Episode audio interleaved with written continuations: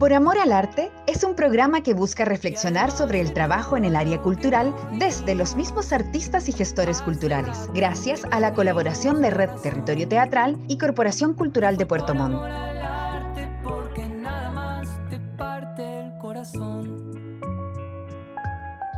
Como lo primero que se viene a la mente es como hacer algo una, una, un trabajo artístico, ¿cierto? Pero sin recibir como dinero como pago. Puede ser como de repente un bien mayor, pues, o sea, hay otro como objetivo en el medio, como hacer una pega sin que te paguen, o te pueden pagar de otra forma, no con dinero. Eso, igual me carga esa expresión. Muy buenos días, buenas tardes, no sé de dónde, de qué parte del mundo nos escucha, así que buenos días, buenas tardes, buenas noches. Estamos en una conversación con Camila Mardones, poeta, escritora, profesora también entiendo, entre muchas de sus virtudes y oficios y profesiones. Bienvenida Camila. Muchas gracias Manu. ¿Cómo estás?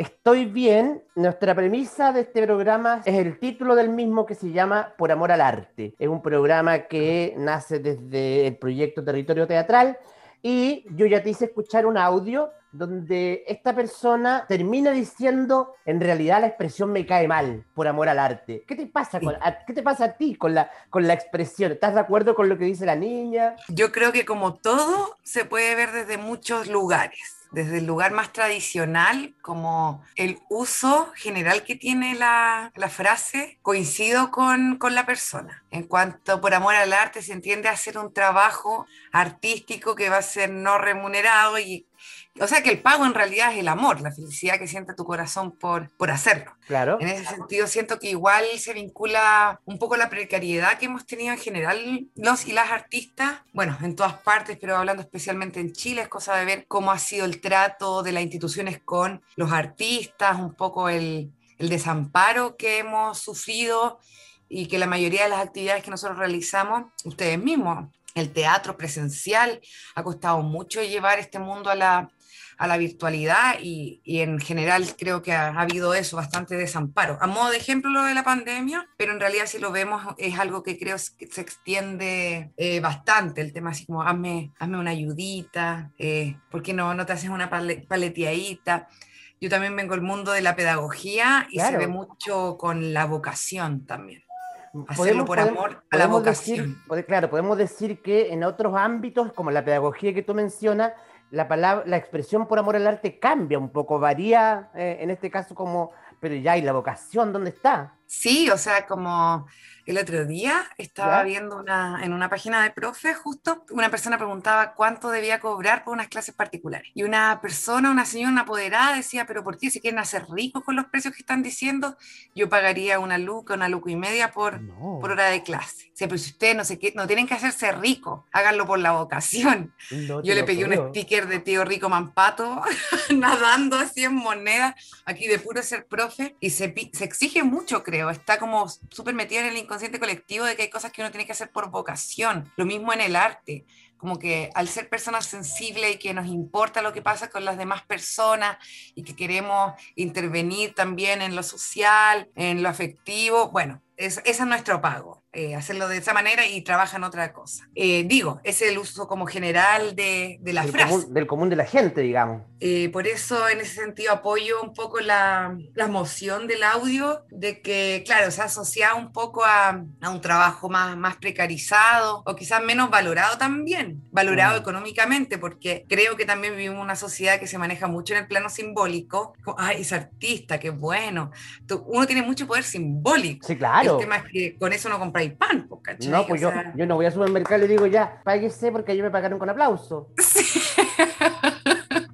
Este chocolatito me lo voy a comprar de puro amor. Claro.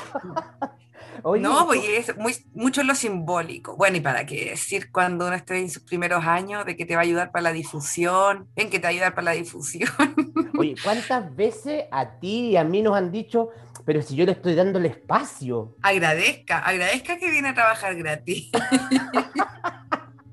y, y la poesía, la poesía es más terrible todavía, creo yo, porque, claro, los músicos está como establecido que tienen un cobro, en mm. teatro Sidarte ha puesto también un tarifario eh, y, así en otras expresiones, pero, pero la poesía yo creo que es más terrible, ¿o no? O sea, yo creo que es complejo en el sentido de que, claro, estamos más acostumbrados a pagar por un disco, por un concierto, por un festival, y en la literatura como por un libro, no tanto así quizás como por escuchar en vivo, por ejemplo. Son prácticas que creo aún no están tan exploradas, tan explotadas más allá de la lectura como súper tradicional, de estar sentado y que, bueno, en realidad como que no calienta mucho en general. Pero, ¿por qué digo que es complejo? Porque también muchas personas intentamos levantar cosas desde la autogestión, justamente porque a veces o no te sale el fondar, o no tienes el mecenas, o no tienes una escuela que, que, abrace tu proyecto. Entonces, uno mismo cae en esto que quisiera evitar, finalmente, que es, oye, ven, apáñame, yo tengo una red gigante, la cual nos, siempre nos estamos apañando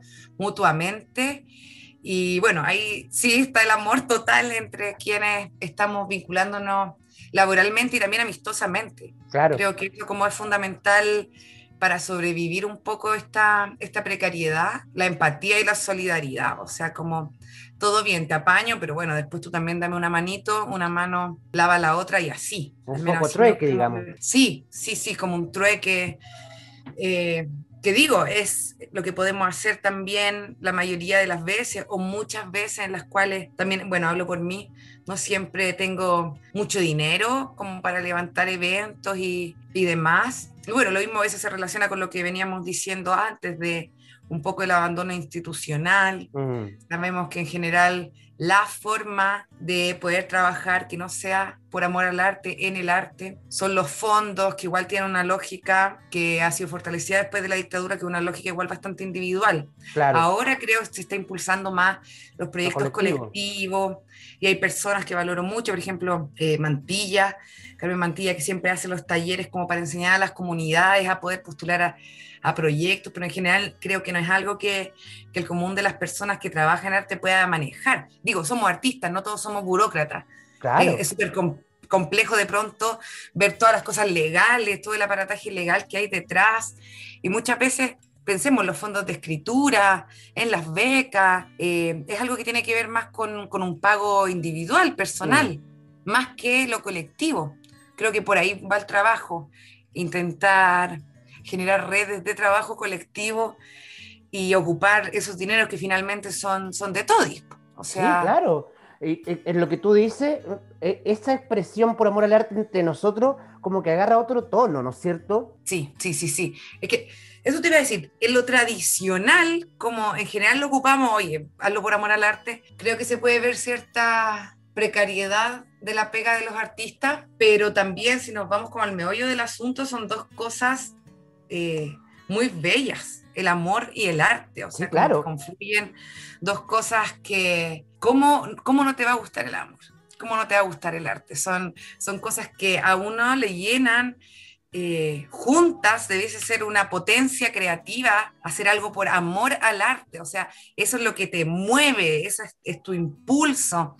Sería bueno que ese amor al arte fuese acompañado con la libertad de querer hacerlo en libertad y no porque está obligado, por ejemplo, a hacerlo eh, sin recibir ni uno, sino porque realmente tengas satisfechas tus necesidades básicas y bueno, podamos seguir eh, amándonos en, libertad. pero, ¿Mm? esto, no pretende ser un estudio antropológico, pero, pero ¿en qué momento se habrá desvirtuado la expresión? Eh, por amor al arte, así como específicamente, no sé cuándo lo habremos empezado a usar y quiénes quienes también lo ocupan, qué tan, qué tan grande, qué tan extensiva es la, la utilización de la frase. ¿Dónde te ha tocado a ti escuchar más veces la expresión por amor al arte? ¿Desde el punto de vista artístico o desde la burocracia estatal, gubernamental, municipal, qué sé yo? Yo creo que desde el mundo artístico menos que ah, del mundo civil, como que los artistas claro.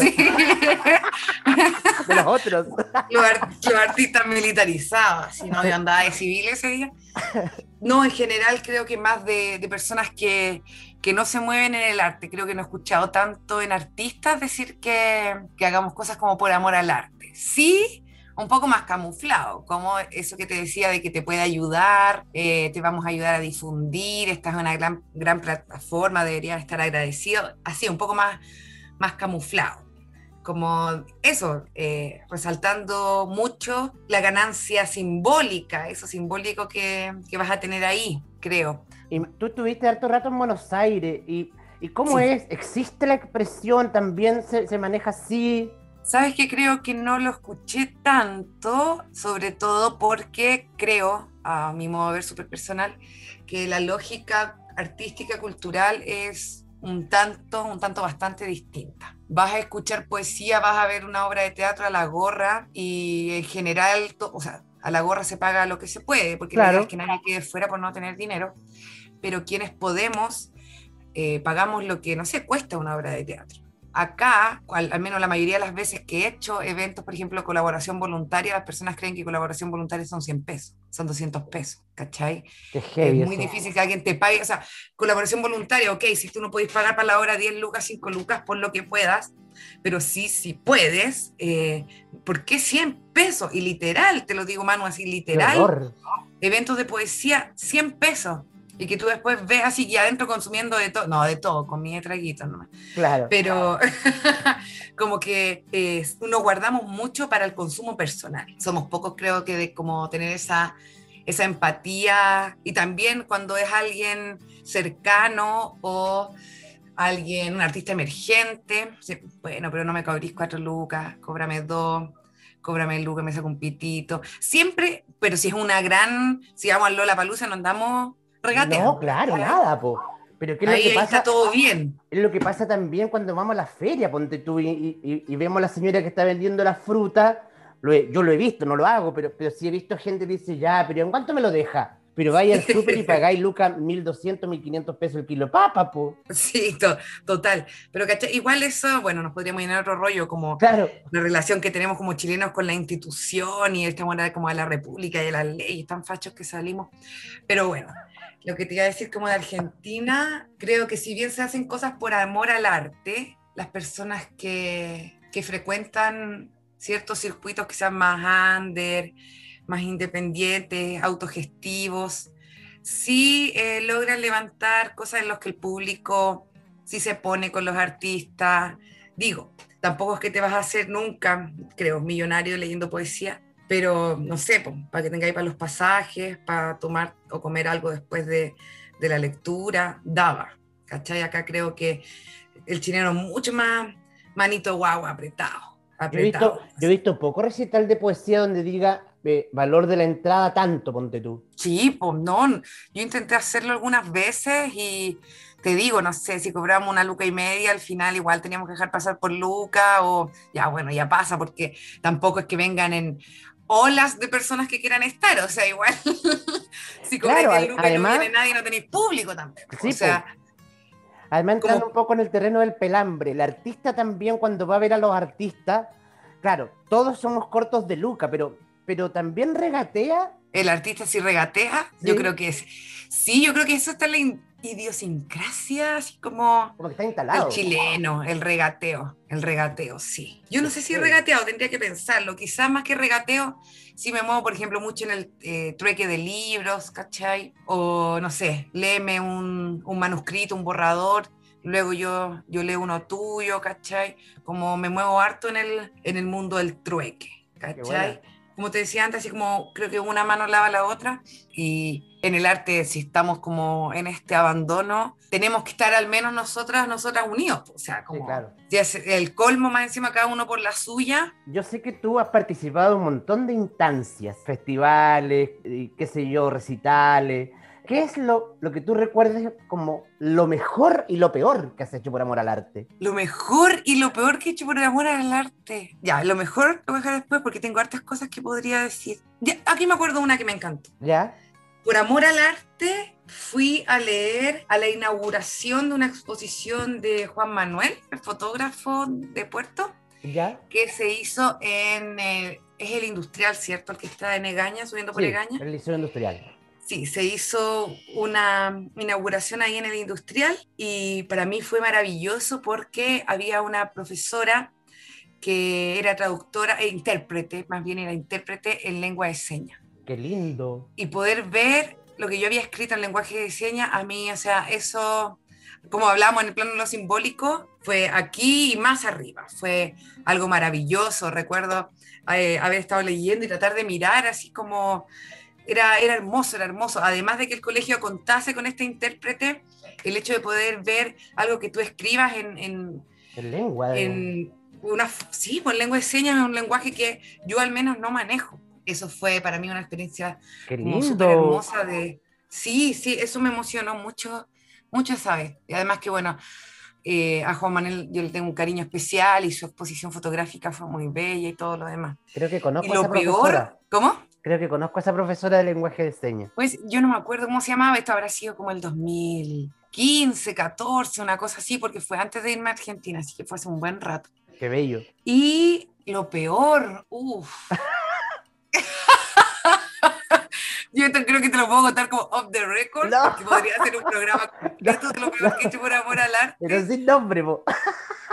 sí, una cantidad de cosas que te puedo decir. Sea, yo creo que la peor cosa he hecho por amor al amor. Uy, sí. Porque ese también es un trabajo, po. Amor, eh, trabajo a tiempo completo. Y eso he hecho oh, cosas terribles. Pero a ver, cosas que no me hayan gustado por amor al arte. Eh, Siempre pensando que es la gratuidad a la que uno asistió, ¿cachai? Decir, ya voy a ir. ¿Sabes qué? Sobre todo, creo que haber organizado eventos y haber puesto mucho, mucho el corazón, el corazón y recursos personales también, tipo o sea, arrendar un auto para que una banda pueda mover su batería, comprar cosas para los invitados, o sea, como que salga todo del, bolsillo, ponerle, y además que más que la plata en realidad, todo el esfuerzo. Menciono lo de la plata porque es como que además, como decíamos delante, como pagar por tratar de levantar algo, o agradece porque vienes a hacer esto, esto gratis.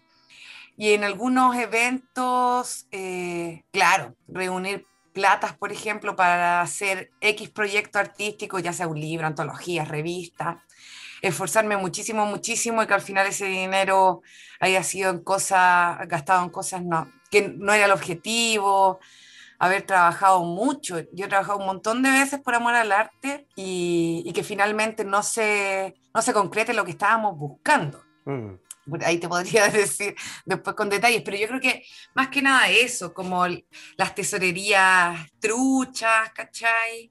Como, eso igual es parte como de ingenuidad, porque mm. eh, creo que más responsabilidad, más transparencia, más transparencia, más compañerismo, más compañerismo es más hablar las cosas, más parar las cosas cuando no te parecen que, está, que están funcionando ahí medias extrañas. Claro. Y quizás sobre todo cuando era más, más pequeña, ay, ahora como que 30 años estoy rehabilitada de la juventud. claro, ya otra etapa, absolutamente. Desde este lunes estoy así, pero ya veo todo claro. No, pero yo creo que sí más chica, pues, como muy con las ganas de levantar cosas y quizás... Pecado de eh, juventud. Sí, y, aliándome muchas veces eh, con personas que quizás no teníamos los mismos códigos como relacionales y, de trabajo en general, mm. ¿cachai? Eh, encontrarme violencias también es lo peor que me ha pasado en hacer ah, cosas por amor al arte, mm. ¿cachai? O sea, lo mismo, poner mucho el cuore, estar muy atento y, y que finalmente quede, quede, el desastre. Te cuento una anécdota total, aquí los chiquillos no, no creo que se enojen. Dale nomás. Hace mucho tiempo eh, en la U, y está la parte de cultura, obvio. Obvio. Encargada de cultura, año tras año, y todos los años yo decía, voy a dejar esta weá porque estos cabros así, oh, mis compañeros, mis amigos me, me sacaban de quicio, y siempre yo decía, voy a dejar esto, voy a dejar, y ahí estaba el otro año, el otro año, bueno. Queríamos juntar plata, sí, porque unos porfiados, y más encima eso, ¿cachai? Como porfiado, ingenuo, todo junto, como la peor mezcla. Estábamos juntando plata para ir a un congreso de estudiantes de historia en Conce. Que al final igual juntamos unas lucas, me acuerdo que como que pagamos los pasajes, como el certificado que te daban, pero no logramos juntar como para todas las cabañas, el resort que teníamos pensado. Todos durmiendo en el sol al final, pero bueno, ahí organizamos una fiesta que rentamos un local donde sube Gaña, que estaba al lado como del Expuquem, donde ahora hay como una automotora. Ahí antes lo arrendaban, también hace muchos años, yo estudié, no sé, una década, bueno, harto tiempo tuvimos que dejar plata para eh, la garantía, cómo se destrozaba el lugar, ah, todo, ¿sabes que Fue una bataola, fue una locura. Ah. Bueno, igual cabros chicos, profes de historia. No. Revolución. Y yo así como tratando de, así, chiquillos, pero cálmense, pero si, si destruimos todo, tuvimos que pagar la garantía. No lo creo. Los cabros como saltando por los techos, prácticamente habían como unos vestidos de guaso colgados arriba, como enmarcados, como de colección, una hueá así. Y yo decía, ya, pero ¿cómo vamos a romper eso ahí arriba? Rompiendo esas cosas. Entonces yo decía, no te lo puedo creer. Estaba así en el desespero máximo. Iba para la puerta, hoy no, que la gente trataba de entrar. había invitado a mi hermano con su polola, me acuerdo les pegaron con la puerta de fierro en la cabeza. Y yo, oh, ya, la música estaba guateando, ir a ver la música. Después, hoy alguien se encerró en el baño. ¿Qué te pasa? ¿Qué te pasa? Sal del baño. Oh, no, terrible, terrible. Yo estaba así, no hago nada por estos cabros. Al final nos fuimos, pero esa fiesta fue, fue famosa. O sea, al día siguiente. en el diario, ¿no? carrera. ¿Cómo? Estaría en el diario, ¿no? Más o menos, más o menos. Sí, me llamó el jefe de carrera al día siguiente porque había como un, un, rumor de que alguien como que había desaparecido, había muerto, una cosa con el estilo. Yo así como, si se murió, ¿sabe qué? Ya. no es mi culpa. Yo ya no puedo responder más por estas muertes, no, y eso, tratando de parar taxi para meter a los carros para que se fueran a la casa, no. no. Pero eso me pasa por ser cáncer. Ah.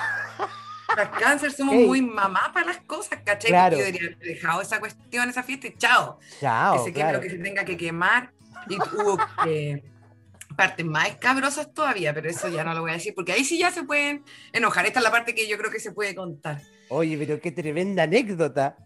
Ay, terrible, yo creo que esa... ¿Y sabéis qué era el manso carrete? O sea, era un lugar grande, arrendamos equipos de música, había de todo, lo súper organizamos, era como para que quedara el fiestón y que después de hecho yo le decía a los cabros, eh, esto era para nosotros, era desde nosotros y para nosotros, ¿cachai?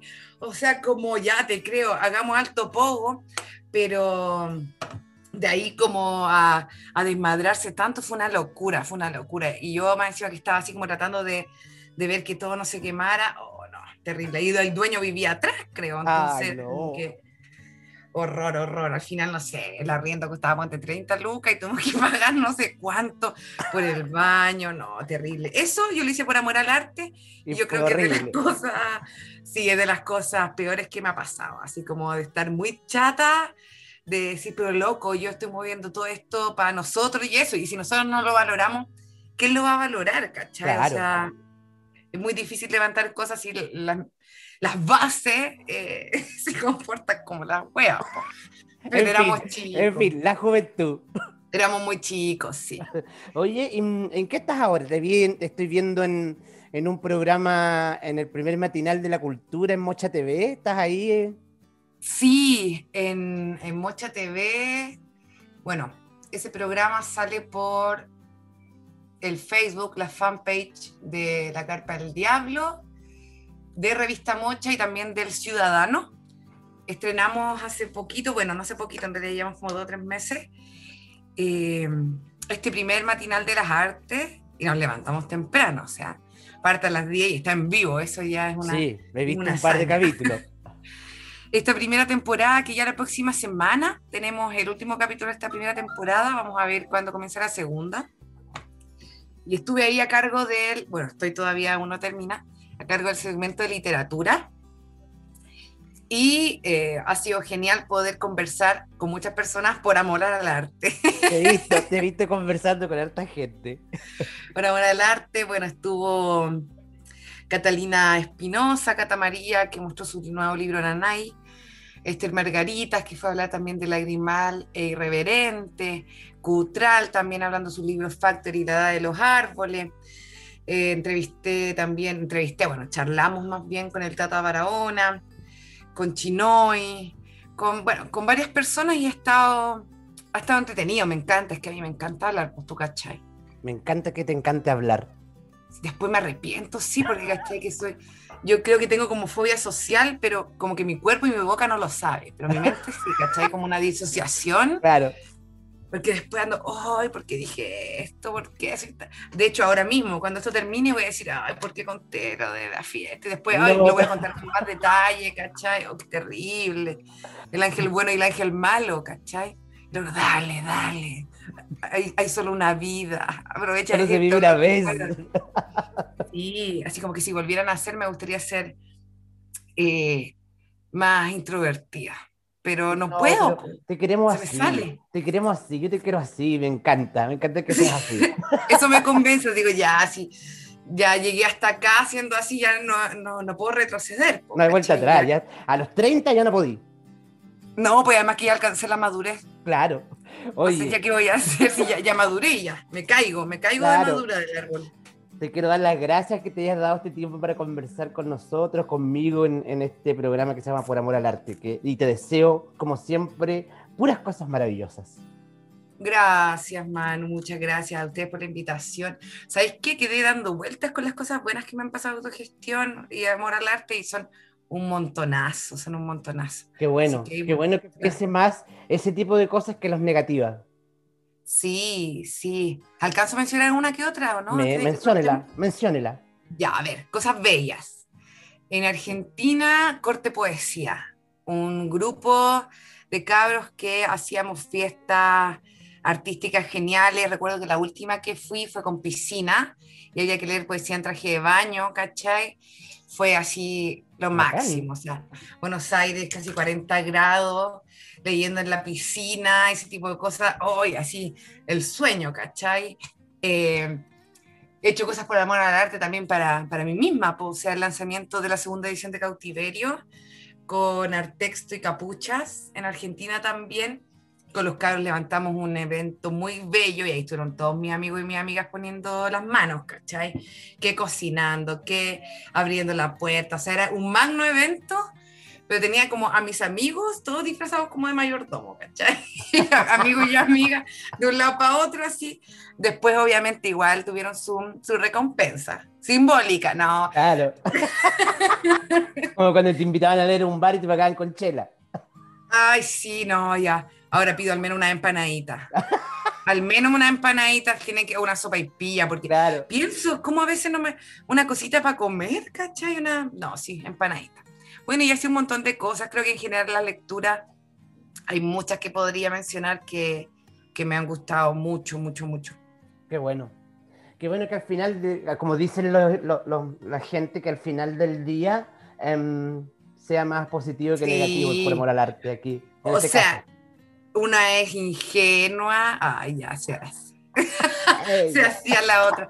No, una, una avanza desde el corazón, pero tampoco es masoquista. O sea, si lleváis 15 años en esto y te da pura mala, mala racha, no sé, pues ya me hubiese ido a hacer otra cosa, ¿cachai? O sea, de hecho, cuando he tenido malas rachas, me he alejado un poco y, y, he tratado de hacer otras cosas, después vuelvo en gloria y majestad, aunque en realidad nunca me he alejado tanto, nunca tanto, pero sí uno a veces tiene desilusiones, creo que todos hemos tenido desilusiones en todo, en todo ámbito de la vida y el arte no, no, es la excepción. Mm.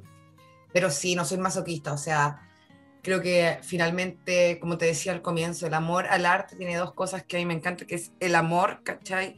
Hacer cosas desde el corazón y artístico, o sea, por más de que la frase en sí sea utilizada para eh, apelar un poco a esta, a esta vocación no pagada que decimos tener los artistas, creo que cuando lo hacemos entre nosotros, desde el cariño, salen cosas hermosas y yo con eso me quedo. Me quedo mucho con, con que vamos, vamos todos juntos para el mismo lado y tenemos que ayudarnos, tenemos que, que ser colaborativos, tenemos que, que, colaborarnos, tenemos que ser empáticos con los otros. O estamos cagados, o sea, no vamos para ningún lado, vamos en grupo, no vamos. Hay que ir cambiando los paradigmas. Así es. Oye, y fue la conversa que tuvimos con Camila Mardones en este programa que se llama Por Amor al Arte. Gracias, Manu. Un beso. Beso. Cariño a toda la gente que pueda estar escuchando. Ahí a los fans. Besitos a los, fans. Sí, obvia. Besos, chao. Besitos, chao. Gracias por acompañarnos en un nuevo capítulo de Por Amor al Arte, donde cada semana conversamos con un invitado sobre el trabajo en culturas y artes. Las opiniones vertidas en el programa son de exclusiva responsabilidad de quienes las emiten Este podcast es financiado por el Programa de Apoyo a Organizaciones Culturales Colaboradoras del Ministerio de las Culturas, las Artes y el Patrimonio Convocatoria 2020.